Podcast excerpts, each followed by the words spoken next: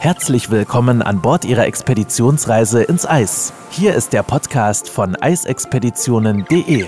Christina Hillemann ist Ihre Botschafterin und absolute Expertin, wenn es um Reisen in die Antarktis und Arktis geht und nimmt Sie mit in die unberührten polaren Regionen dieser Erde. Begeben Sie sich auf die Spuren von Roald Amundsen, Sir Ernest Henry Shackleton oder Fridtjof Nansen und werden Sie selbst zum Entdecker. Herzlich willkommen zur 30. Folge unseres Podcastes. Heute geht es um eine persönliche Lieblingsregion von mir, denn sie gehört für mich zu den schönsten unserer Erde. Es geht um Alaska. Alaska ist mit 20 Prozent der Fläche der größte Bundesstaat der USA. Dies entspricht ungefähr fünfmal der Größe von Deutschland. Es ist auch der nördlichste und westlichste Bundesstaat und vor allem beeindruckt er durch wirklich endlose Tundren, die sich dann mit wilden Flussläufen, mit gigantischen Bergketten und dem nordischen Regenwald und dieser tollen, faszinierenden Fjordwelt abwechseln. Für uns ist Alaska aber auch die letzte große Wildnis aller, also Amerikas, mit einer einzigartigen Tierwelt, die wir nirgendwo anders so, so in dieser Hülle und Fülle auch irgendwie feststellen können. Deswegen sollte man auf jeden Fall eine gute Kameraausrüstung dazu nehmen, denn nicht nur die Landschaft ist spektakulär, sondern wie gesagt auch das Wildlife. Und ähm, dabei sollte man wirklich darauf achten, dass man auch nicht vergisst, nachher zu fotografieren, denn wenn Sie so einen Weißkopfseeadler direkt vor sich haben oder halt auch den Grizzly beim Lachsfang, das ist schon, wenn man die so hautnah mit einem Sicherheitsabstand beobachten darf, das ist ein Gefühl, da vergisst man schnell alles drumherum, nämlich auch das Fotografieren. Für viele steht Alaska auch für Goldrausch und für die Gletscher, wenn wir an den Hubbard-Gletscher zum Beispiel denken. Aber für die Liebhaber der reinen Wildnis gibt es in dieser Region wirklich Wildlife pur, auf die wir später dann auch nochmal eingehen. Alaska verzaubert natürlich seine Reisenden durch seine erstaunliche Landschaft und bietet Abenteuer pur wenn man noch nicht da war, ist es eigentlich unmöglich, die Größe und diese weiten Ebenen Alaskas, die dann auch in den Sommermonaten von der Mitternachtssonne umgeben sind, zu verstehen. Denn Alaska ist weit mehr als eigentlich nur ein Staat äh, Amerikas, äh, vom Klima bis über die Kultur bis zu den örtlichen Geflogenheiten würde ich immer eher sagen, Alaska ist eigentlich ein Geisteszustand. Und ich möchte Ihnen jetzt helfen, Alaska ein bisschen besser zu verstehen.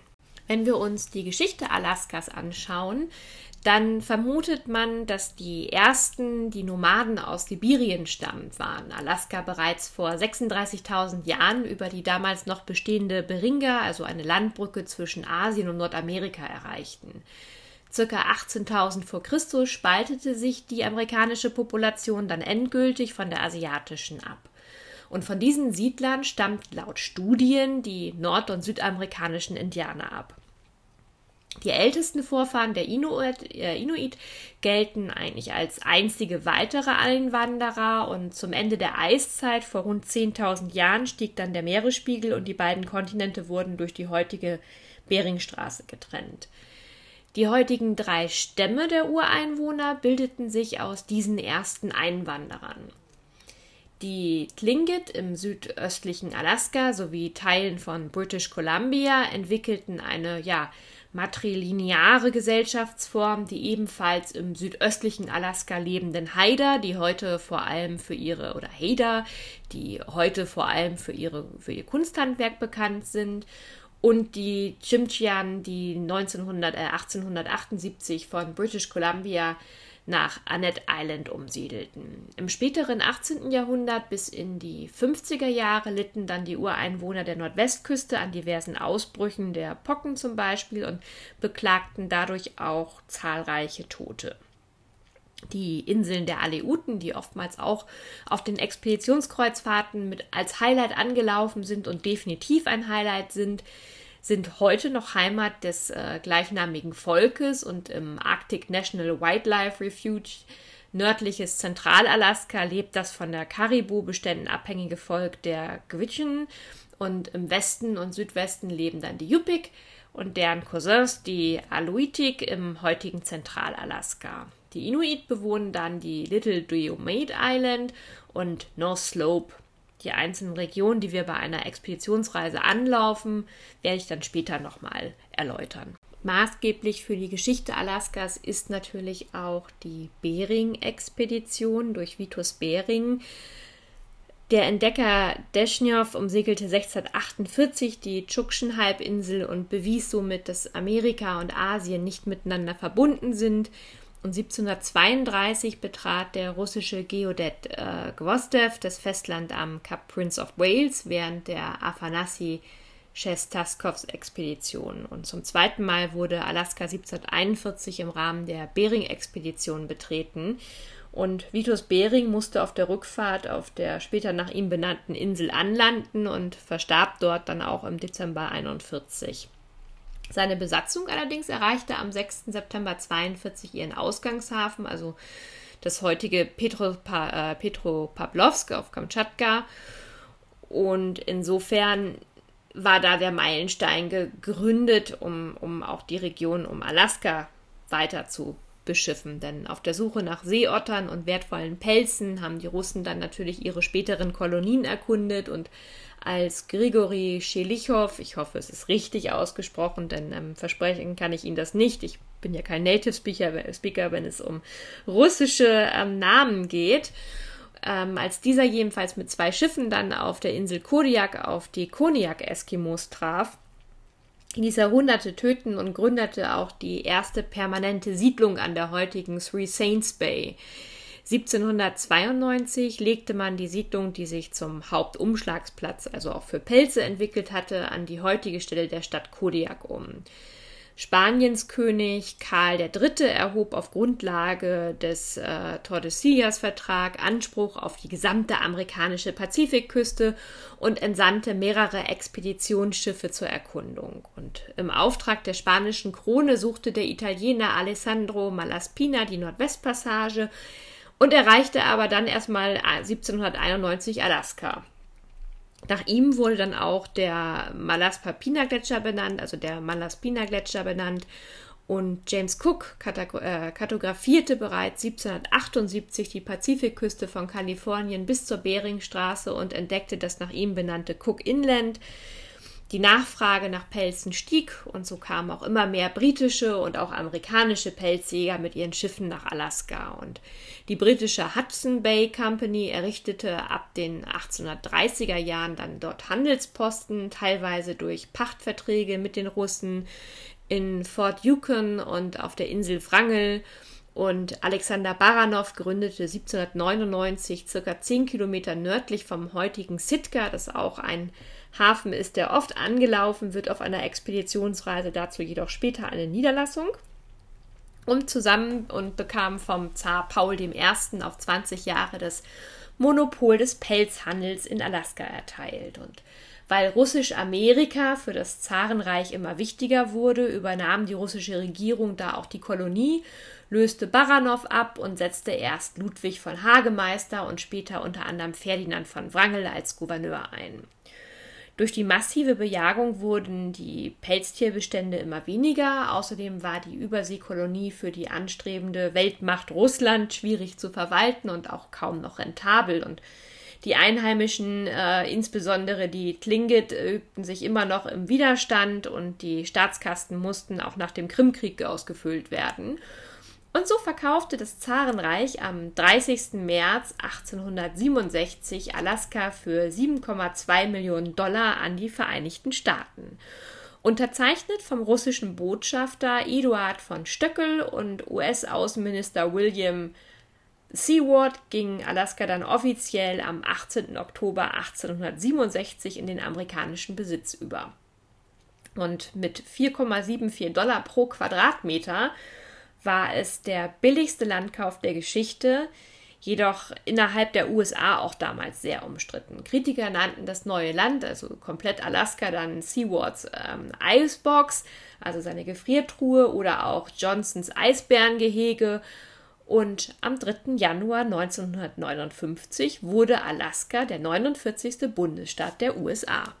Generell wird Alaska in drei landschaftliche Regionen unterteilt, also der Gebirgskette entlang des Pazifiks, der Küstenebene, also dem North Slope, wie es genannt wird, am Nordpolarmeer und dem Berg- und Hügelland rund um den Yukon, dem größten Strom Alaskas, der in den Rocky Mountains entspringt und dann ins Beringmeer mündet. Alaska kann auch als Land der tausend Seen bezeichnet werden, also nicht nur Kanada, denn die größten liegen auf der Alaska-Halbinsel. Im Norden grenzt Alaska an das Nordpolarmeer, im Osten an Kanada, im Westen an das Beringmeer und im Süden an den Golf von Alaska. Nordalaska ist die Heimat der Inuit nach wie vor. In der nördlichen Region zwischen Polarkreis und Arktis erleben sie wirklich pure Wildnis, imposante Nadelwälder, Wälder, weite Tundren, atemberaubende Eislandschaften und haben natürlich auch gute Chancen auf Eisbärensichtungen, die hier tatsächlich gut zu finden sind. Im Sommer taucht die nicht untergehende Mitternachtssonne dann die Blumen, die hier wachsen in der Zeit, wirklich in ein flammendes Farbenmeer. Das ist schon atemberaubend. Der bekannte Denali, also Mount McKinley, liegt in Zentralalaska und ist mit ja, ungefähr 6190 Metern der höchste Berg Nordamerikas im Übrigen. Die Region ist bekannt für die Naturwunder, wie zum Beispiel die Nordlichter am Nachthimmel, wenn sie dann in die Herbstzeit kommen. Und ein Blick zurück in die Geschichte weist dann auch die Spuren von Goldgräbern und den Athabasken-Indianern auf. Auf einem ganz schmalen Streifen im Südosten Alaskas, also westlich der kanadischen Provinz British Columbia, dem sogenannten Alaska Panhandle, liegt Alaskas Hauptstadt, Juneau. Ein großer Teil Alaskas ist vor allem durch wunderschöne Fjorde und dicht bewaldete ja, Hügellandschaften geprägt. Hier sind die kristallenklaren Fjorde, die Inselwelt versehen mit saftigem Grün der Regenwälder, umgeben dann von eisblauen Gletschern und das macht die Region natürlich auch für also zum Paradies für zahlreiche Wale, Seelöwen, den Weißkopfseeadler und dann gibt es auch die indianischen Totempfähle, die ähm, natürlich hier auch die Neugierde schüren über die Geschichte Alaskas. Und der Malaspina-Gletscher ist mit ca. 3900 Quadratmetern auch der größte außerpolare Gebirgsgletscher der Erde. Und an seiner dichtesten Stelle misst der ungefähr 100 Kilometer lange und ich glaube 65 Kilometer breite Gletscher bis zu 600 Meter. Das ist natürlich beachtlich. Der Südosten ist dann ein absolutes Kontrastprogramm der Superlative von der modernen Metropole Anchorage, in der über 40 Prozent der insgesamt 700, ja knapp 40.000 Einwohnern leben, ist es dann nur noch ein Katzensprung zum nächsten landschaftlichen Highlight, dem Kenai Fjord National Park. Da ist dann wieder Wale zu finden, zahlreiche Seevögel, Otter und die Seehunde.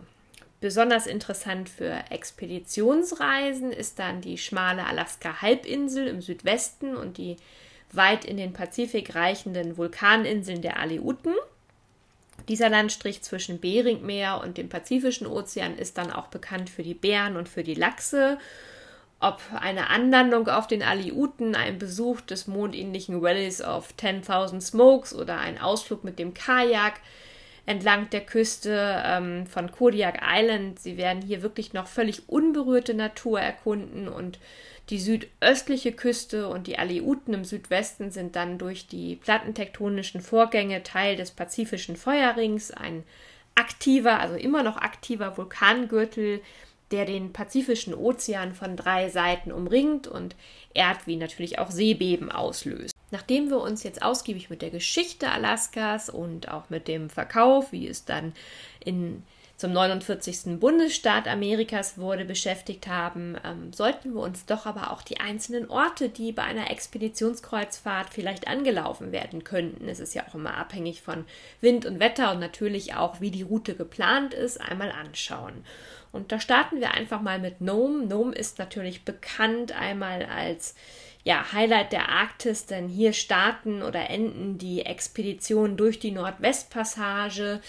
Es hat auch hier einen Goldrausch gegeben, der durch den Norweger Lindberg und äh, den Schweden Lindblom ausgelöst worden.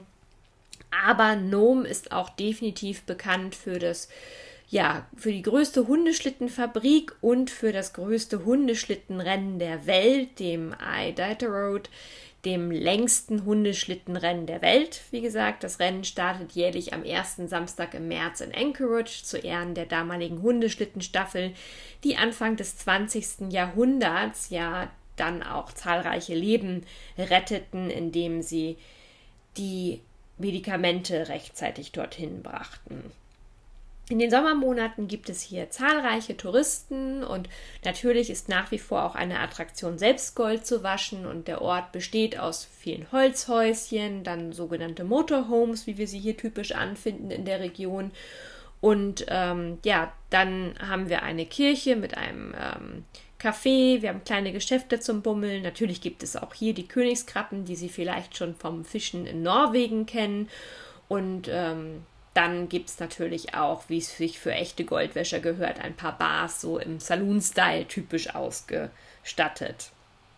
Ein weiteres Highlight könnte zum Beispiel auch die St. Matthew Island sein. Schon vom Zodiac aus ahnt man, dass die ja, ca. 54 Kilometer lange, aber nicht ganz so breite Insel ein absoluter Geheimtipp ähm, und Expedition pur bedeuten. Und sobald sie ihren Fuß auf den schwarzen Sand der Insel gesetzt haben, kann das Abenteuer dann auch beginnen. Also hier erkunden sie die unbewohnte Insel, komplett unter Naturschutz gestellt und das bei einer Wanderung genießen sie da die Wildnis, steile Abhänge an der Küste bis zu 300 Meter hohe Cliffs, dann mit den schwarzen Stränden und wieder Flusstäler, die faszinieren und dann auch die Tundralandschaft im Inselinneren. Und ja, wenn Sie mit, der, mit dem Expeditionsteam eine Wanderung machen, dann sollten Sie auch immer die Augen aufhalten, wobei das in der Regel auch schon das Expeditionsteam immer gut übernimmt, denn hier können Sie definitiv Polarfüchse gut getarnt entdecken. Die sind auf dieser Insel definitiv keine Seltenheit. Und spätestens, wenn sie dann die Brutkolonie des, äh, der Schopffalken ähm, erreichen, dann schlägt auch das Ornithologenherz vor Freude über. Und eine Besonderheit ist auch ein kleiner See, in dem der Königslachs beheimatet ist. Gelegentlich ähm, besucht auch der König der Arktis dieses Paradies, also auch der Eisbär, aber dann eher in den Wintermonaten hier vorzufinden. Ein weiteres Highlight sind natürlich auch die Inseln der Aleuten, also entstanden aus untermeerischen Vulkanen, die einst den Meeresspiegel durchstießen und die sind Teil eines der, ja, würde ich sagen, best ausgebildetsten Inselbögen der Welt und weisen sowohl eine so atemberaubende Flora und Fauna als auch Geschichte vor. Und für die Aleuten können Sie auch bei uns noch einen eigenen Blogbeitrag finden auf der Seite, in dem Sie sich noch mal ein bisschen genauer damit befassen können. Aber schauen wir uns trotzdem die Inseln im Einzelnen kurz an, denn Ungar Island zum Beispiel ist schon während der Anladungsfahrt mit dem Zodiac wirklich absolut aufregend, denn hier gibt es schon gute Chancen, mal eine riesige Walflosse zu sehen, die plötzlich so aus dem Wasser ragt. Denn Wale sind hier absolut auch keine Seltenheit, gern gesehene Gäste. Und an der Stand, äh, Strandküste begrüßt sie dann auch der weltberühmte tote Baumwald von Ungar Island.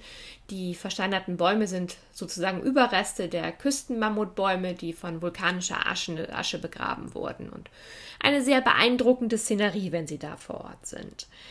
Eine weitere Insel ist Unalaska Island. In Dutch Harbor erforschen sie dann auf der Hauptinsel der Aleuten die älteste russisch-orthodoxe Kirche Nordamerikas und reisen so ein bisschen im Visitor Center in die geschichtsträchtige Vergangenheit, nicht nur der Aleuten. Wir haben hier Totempfehle und kleine Häuser, die gewähren dann auch so ein bisschen den Einblick in die indianische Kultur und die Vulkane im Inselinneren, die brodeln halt immer noch und während sie mit dem Zodiac Richtung Vogelfelsen vielleicht fahren, erhebt sich dann auch der ein oder andere Weißkopfseeadler majestätisch über ihren Köpfen. Seguam Island, das ist, wenn wir weiterreisen, also wirklich nochmal mehr in die Ursprünglichkeit der Natur. Und hier haben wir dann auch die Möglichkeit, einen Blick auf den Vulkan im Inselinneren zu erhaschen, aber auch mit Glück, und das ist für mich das persönliche Highlight, ähm, die Stellerschen Seelöwen am Strand zu beobachten, die hier häufig anzutreffen sind. Schon vom Walpen offenbart sich dann bei Tananga Island ähm, ein fast 2000 Meter hohes Bergpanorama mit einer umgebenden Nebeldecke in der Regel, die eine Geschichte des Feuers verbirgt, denn die unbewohnte Insel ist praktisch wie ja, wie ein kleiner Fleck aus äh, Feuer, Felsen im, im Beringmeer gestrandet sozusagen. Also ein verborgenes Juwel, das sie hier entdecken aus schwarzen Felsen, dramatische Wasserfälle, dann wieder das samtige Moos und Nebelschwaden und der letzte Ausbruch war übrigens 1806, äh, 1914 ähm, in diesem Vulkan Mount Tananga, der dort vor Ort ist. Kiska Island steht auch heute unter Naturschutz und die Insel gilt als Schauplatz des Zweiten Weltkrieges. Vielleicht sagt dem einen oder anderen von ihm deswegen der Name auch schon was und ist auch bekannt für die hohe Population an Zwerg- und äh, Schopfalken. Und Vitus Bering entdeckte natürlich Kiska Island während seiner großen Nordexpedition 1741. Die Japaner haben damals die Insel im Juni 42 besetzt und im August 1943 wurden sie dann durch die Alliierten wieder geräumt sozusagen.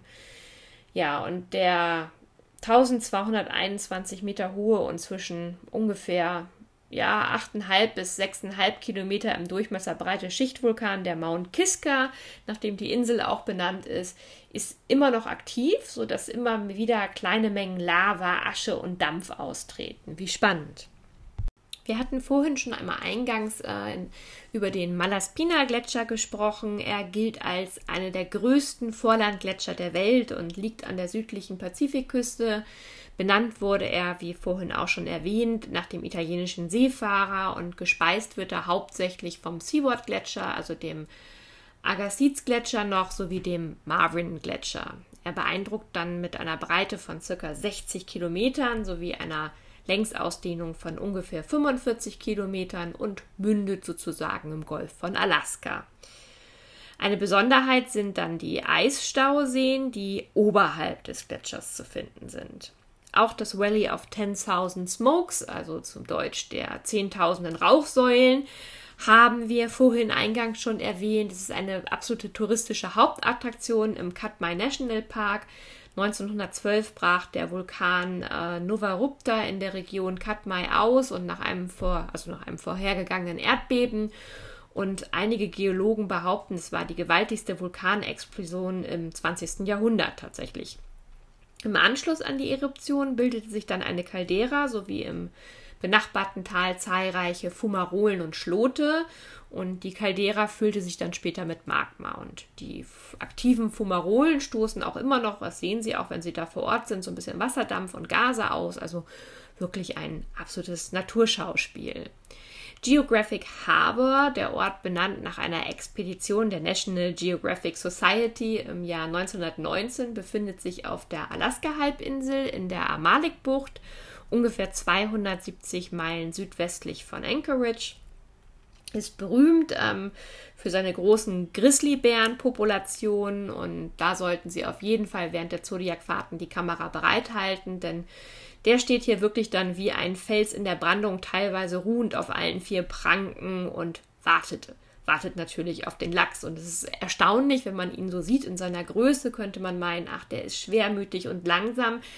Aber wenn, dann ist es plötzlich und blitzschnell, wie der lossprintet und sich dann so einen riesigen Lachs gekonnt greift, als wenn der da wirklich ja, den ganzen Tag nichts anderes macht, tut er auch in der Region nachher nicht, wenn er sich dick und also dick und ähm, ja, proper anfrisst, aber es ist natürlich schon ein Highlight, das einfach auch mal zu lesen. Dann gibt es auch hier eine atemberaubende Vulkanlandschaft, die man während der Zodiacfahrt gut äh, beobachten kann. Und ähm, mit Glück gibt es auch nicht nur die Grizzlies aus nächster Nähe, sondern natürlich auch wieder Wale, Weißkopfseeadler und auch die äh, Seelöwen. Also Geographic Harbor, wenn Sie, wenn Sie ein absolutes Tierparadies haben wollen, dann sollte man auf jeden Fall hier hin. Diomede Island, seit über 3000 Jahren dient die aus ja, 66 bis 97 Millionen Jahre alte, aus Granit bestehende Insel den Urstämmen der Eskimos als Jagdstützpunkt. Und später entwickelte sich daraus eine permanente Siedlung, in der bis heute nahezu unberührte ja, Eskimo-Stämme leben, also sehr traditionell auch noch. Und Vitus Bering entdeckte die Insel ja im Jahr äh, im August 1728 und benannte die Insel nach den verehrten frühchristlichen Märtyrer, also Diomedes von Tarsus, an dessen Gedenktag die Sichtung erfolgte. Im Sommer, also im arktischen Sommer von Juni bis September hier in der Region gedeihen während der eisfreien Zeit dann auch so ein bisschen niedrig wachsende Pflanzen und Sträucher, wie Sie es klassisch auch vielleicht äh, von Spitzbergen oder zum Teil Grönland kennen. An den Klippen brüten dann etwa zwei Millionen Seevögel und die nährstoffreichen Gewässer locken dann auch wieder Walrosse, Robben, Buckel, Weiß- und Grauwale an sogar auch den gefährdeten Grönlandwal findet man zum Teil hier vor Ort. Und im Winter, wenn die Beringstraße und die Tschuckschensee dann zugefroren sind, dann kommen natürlich auch wieder die Eisbären zurück. Ungefähr eins, also eineinhalb Kilometer von der Westküste der Diomede Island verläuft dann übrigens auch die internationale Datumsgrenze, was viele manchmal ein bisschen verwirrt, wenn sie dann in der Planung der Expeditionsreisen mit uns sind. Da weisen wir dann auch immer gern nochmal drauf hin. SeaWorld ist mit Sicherheit einer der meistgewähltesten Reisen. Hier gehen oft auch Reisen los, starten oder enden, wenn es so die klassische Tour ist mit der Inside Passage. Aber es ist nicht nur der Start ähm, für, für eine Expeditionsseereise, sondern auch des historischen Iditarod Trails, sondern auch für viele Abenteurer Beginn halt. Benannt wurde das lebendige Fischerdorf nach dem unter Präsident Abraham Lincoln berufenen Außenminister, also William Seward. Seine Gefriertruhe haben wir ja vorhin auch gelernt, wurde Alaska genannt. Und hier gibt es natürlich nicht nur die Wanderwege, die wirklich spektakulär sind, sondern auch, auch hier eine atemreiche Tierwelt, dann das Wasser zum Paddeln, Kajakfahren kann man hier super, man kann hier auch fischen, aber hier gibt es auch zahlreiche andere Möglichkeiten, die man hier machen kann. St. Paul. Willkommen, kann ich nur sagen, auf einer der, ich würde sagen, vogelreichsten Insel der Welt und nach der Anlandung genießen Sie hier wirklich die Landschaft, wenn Sie durch die Landschaft wandern, immer zufällig vielleicht auch auf Einwohner treffen und in der gleichnamigen Stadt prägen dann auch die Häuser im amerikanischen Stil und eine äh, russisch-orthodoxe Kirche das Stadtbild und die Insel ist absolut ein Paradies für Ornithologen. Also hier haben sie aber auch neben den, den Papageientauchern und dem Weißkopfseeadler haben sie hier auch die größte Seelöwenkolonie zum Beispiel. Kodiak ist auch immer wieder ein Punkt, der sehr wichtig für viele ist, denn der Name verrät natürlich auch die Hauptattraktion, die Bärenart, also der Kodiakbär.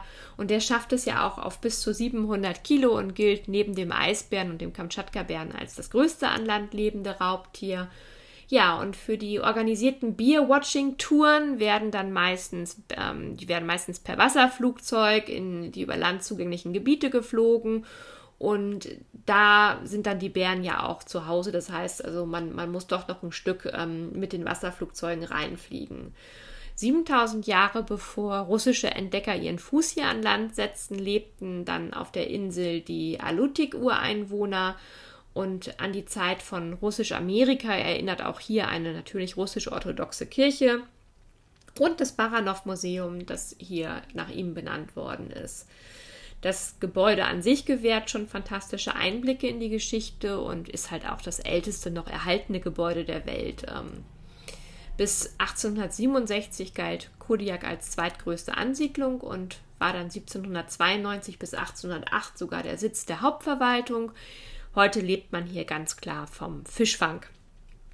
Und es gibt auch hier die größte äh, Fischfangflotte Alaskas. Der Hubbard-Gletscher ist der längste im Gewässer endende Gletscher Nordamerikas. Ähm, imposante, ein, ein wirklich imposanter Gezeitengletscher. Ähm, der wirkt so ein bisschen wie so ein schlafender Riese. Dennoch kalbt er aktiv und Eisberge bis zu, ja, man könnte sagen, vier Stockwerke von der Höhe her sind hier auch keine Seltenheit. Und bevor er dann das Meer erreicht, vereint er aber ähm, sich mit dem in sich schiebenden Valerie-Gletscher und die Experten sind sich relativ einig, dass dieser Schub eines Tages den Russell Fjord dauerhaft, also wie bereits für ein paar Monate von 1986 bis 2002 geschehen, von der ähm, von der Bucht trennt und gleichzeitig ist der Gletscher der Beginn der berühmten Inside Passage, die dann den norwegischen Fjorden sehr ähnelt, aber keineswegs nachsteht. Also denn wie auf Spitzbergen verlaufen auch hier die Gletscher direkt ins Wasser und das erleben Sie natürlich auch zum Teil schon in der Fjordlandschaft. Icy Strait Point Den Ort könnte man wirklich als typisch amerikanischen Touristenort bezeichnen. Es gibt Schnitzereien, es gibt Kunstwerke, die Sie dann in typischen Souvenirläden käuflich erwerben können. Und ein Blick in die alte Fischverarbeitungsfabrik ist dann auch mal lohnend. Also für mich sogar mehr als vielleicht die Schnitzereien dann.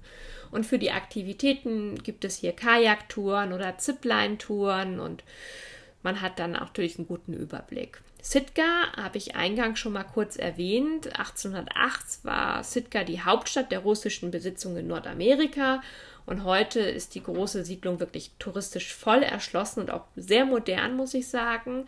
Von traditioneller Kunst bis hin zu zahlreichen Museen über die Geschichte bietet die Stadt wirklich eine ganz große Auswahl an Aktivitäten. Und Achtung, ähm, Spaziergänge allein durch den Wald, das funktioniert nicht, ähm, ähnlich wie auf Spitzbergen, denn die Bären sind hier direkt unterwegs und deswegen darf man halt nicht alleine durch den Wald spazieren.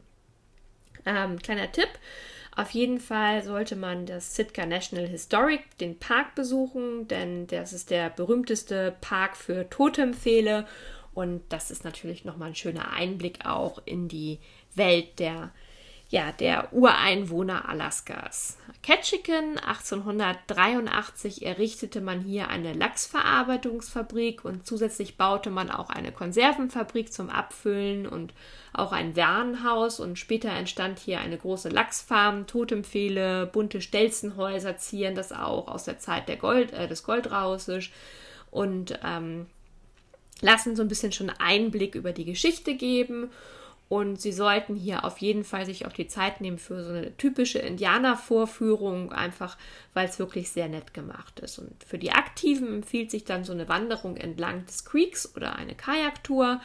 Und im Nordosten von Ketchikan lädt dann der Tongas National Park zu einem Ausflug ein. Hier ist eigentlich das Highlight dann unter anderem nicht nur die Landschaft, sondern dass wir hier wirklich ganz viele Weißkopfseeadler finden können. Misty Fjords. Ähm, ja, das Gebiet rund um Misty Fjords National Park für Besucher landseitig schwer zugänglich, aber es gibt auch hier dann die Tagesausflüge mit dem Wasserflugzeug und es lohnt sich definitiv, denn sie haben hier tosende Wasserfälle, die Landschaft ist wunderschön und je südlicher sie in dem Park unterwegs sind, desto mehr erinnert die Region an ja, einen Regenwald, an einen nordischen Regenwald sozusagen.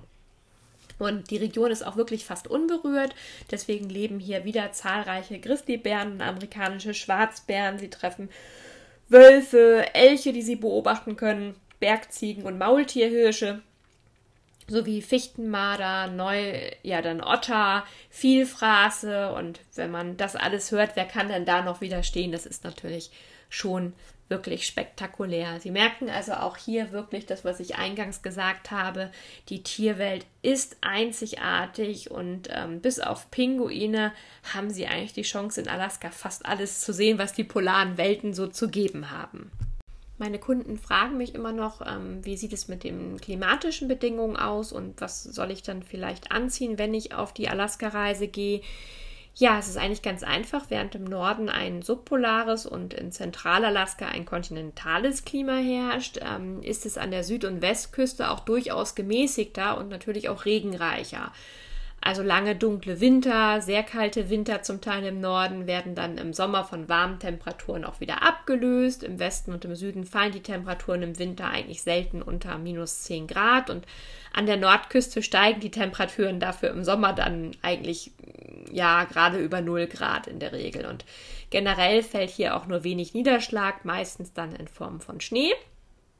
Und sogar in den Sommermonaten reichen die Gletscher im Süden Alaskas dann teilweise wirklich auch bis zum Meer. Kleidungsempfehlung ist wie bei allen Expeditionsseereisen in die polaren Welten, würde ich da ein Zwiebelprinzip empfehlen. Also die erste Schicht Funktionswäsche, die wird dabei etwas enger getragen, also direkt am Körper und damit die Schweißtransportschicht so nennen wir sie auch im Prinzip ähm, funktioniert, ist eigentlich ideal, wenn man das aus Polyester oder Polypropylen macht. Das saugt die saugt das Ganze ein bisschen auf, im Gegensatz, also nicht so stark wie, wie Baumwolle, nicht so auf. Und mit Wasser voll quasi hat dann also eine bessere Isolationswirkung. Und Dann gibt es ähm, die Funktionswäsche, da sollte man vielleicht auf äh, Merino-Wolle achten. Und die zweite Schicht ist dann die wärmende Schicht, zum Beispiel eine Fließjacke, die dient dann auch so ein bisschen der Wärmespeicherung. Und die dritte ist dann die Witterungsschicht, also wenn Wind und Wasser abweisend und gleichzeitig aber auch atmungsaktiv, damit der Körperschweiß dann doch irgendwie auch nach außen transportiert werden kann. Unsere Empfehlungen sind dann zum Beispiel so Gore-Tex oder Hardshell-Jacken und für Anlandung mit dem Zodiac empfehlen wir natürlich die Mitnahme von Mütze, Schal, Handschuhen und Feste und bequeme Wanderschuhe sorgen dann auch für ausreichend Grip. Bei den meisten Expeditionsreedereien bekommen sie ja auch oftmals dann den dazu passenden Parker noch mit dazu. Ich hoffe, fürs Erste hat es einen guten Eindruck begeben, was eigentlich Alaska heißt, was erwartet mich auf einer Expeditionsreise. Und ja, würde mich freuen, wenn Sie beim nächsten Mal wieder dabei sind und auch in die nächste Folge reinhören. Vielen Dank und bis dann. Wenn Sie mehr zu den einzelnen Reisen erfahren möchten, besuchen Sie www.eisexpeditionen.de und hören Sie auch beim nächsten Mal wieder rein.